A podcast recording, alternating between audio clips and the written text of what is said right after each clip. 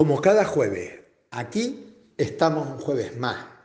Un jueves muy especial, porque esta noche Doña Carnal y la Cuaresma se van a ver. Es el gran pregón, el gran inicio de los carnavales, la gran ilusión que llega. Y como dice el dicho que cuento habitualmente por esta fecha, y lo siento, pero es lo que, lo que deseo decir, Carnaval, carnaval, cosa buena, poco dura, después vendrá Semana Santa y disfrutarán los curas, dice el dicho. Y por tanto, yo que soy carnavalero de pro, aunque ya más avejentado y quizás con menos esfuerzos y ganas para disfrazarme, intento a partir de hoy vivir entre ese pañuelo esa pluma, ese distinto que nos haga pensar en Doña Cuaresma y Don Carnal.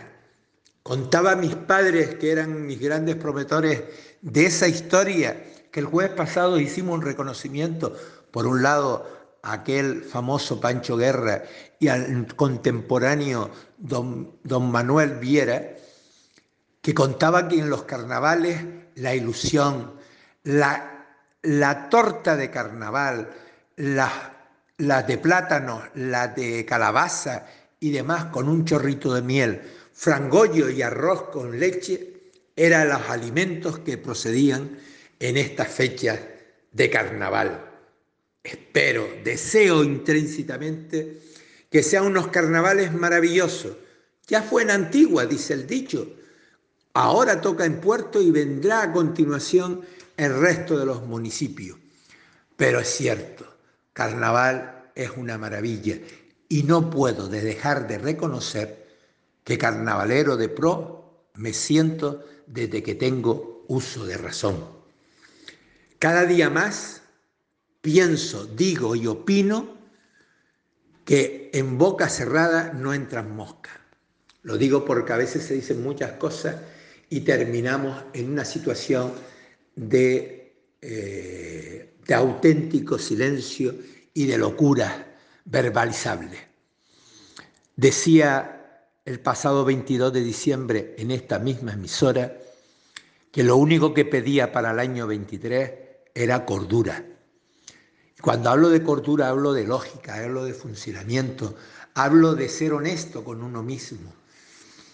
Y lo cierto es que los datos que van pasando el día a día nos pone una tesitura que no sabemos a qué responde esta realidad, a lo que se dice y a lo que se hace, lo que queremos hacer y lo que hacemos.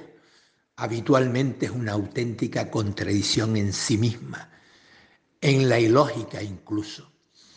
Algunos hablamos desde el curso, desde el derecho, otros hablan de la justicia y otros hablan del no sé qué. La política, la que yo viví, la que yo conocí, la que yo amé cuando tenía 12 años que milité en política por primera vez, hasta hace unos años que dije que yo no militaba, pienso políticamente, pero no militaba en partido, era la honestidad basada como elemento básico, la honorabilidad y el compañerismo como cuestión fundamental. Parece ser que eso no es lo que se, se viste en estos momentos. Incluso, mire, voy a decir una cosa que siempre me planteé, por suerte o por desgracia, yo creo por suerte porque aprendí mucho, he tenido la oportunidad de participar durante mucho tiempo en las, en en la redacción de textos legislativos tanto del Parlamento español como en el Parlamento, eh, en el Parlamento español como en el Parlamento canario. Todo en materia donde yo me considero un conocedor de la materia como es el área de servicios sociales. Y una de las cosas que siempre me indicó la primera, que fue la, ley, la primera ley de servicios sociales, redactada entre otros por este que habla, me decía el jurista, una cosa es lo que se quiere decir y otra es lo que dice la ley. Entonces, el principio, la forma, el interés, el deseo es una cosa y lo que se ejecuta después en el texto puede ser otro. Lo digo porque la ley sí o sí, todos podemos estar muy de acuerdo, es verdad, hay una parte de la población o una parte de la vida política de este país que no está de acuerdo, entre otras cosas porque considera que las mujeres no tienen ningún tipo de derecho. Y no lo digo yo, lo dicen habitualmente en el Parlamento español.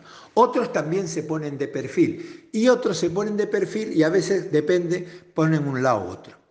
Todos estamos de acuerdo, o al menos una inmensa mayoría, que nadie tiene por qué volver a declarar una situación tan violenta cuando hay una violencia de género. Pero lo que sí es cierto, que ha habido una disociación entre el objeto, la idea, el interés, político de las historias y lo que es la ejecución de la ley, que nos ha dejado a todos con el culo al aire. Y así podemos hablar de montones de acontecimientos que tenemos alrededor hoy en esta isla, en este territorio que es Canarias o cualquier otro. Y el ejemplo le pongo, la ministra ha tenido la osadía, la ministra de Hacienda, de decir que el, el, el negocio triangular de lo que es la SEC, eso para después, como diciendo que los derechos de los ciudadanos canarios pueden quedar para después sin ningún tipo de índole. Pero así son las cosas. Oiga, por último, para no hacer más largo el, asunto, teníamos una alerta donde dice que iba, iba a nevar en Gran Canaria, ha nevado en Gran Canaria y que iba a llover a chuzo en Lanzarote y en Fuerteventura. Yo no sé cómo está Lanzarote, pero en Puerto una solajera de mucho cuidado después de tanto tiempo, con esa calima y con ese tiempo tan, tan triste. Oiga, solo reiterar, viva el carnaval y viva la audiencia de Radio Sintonía.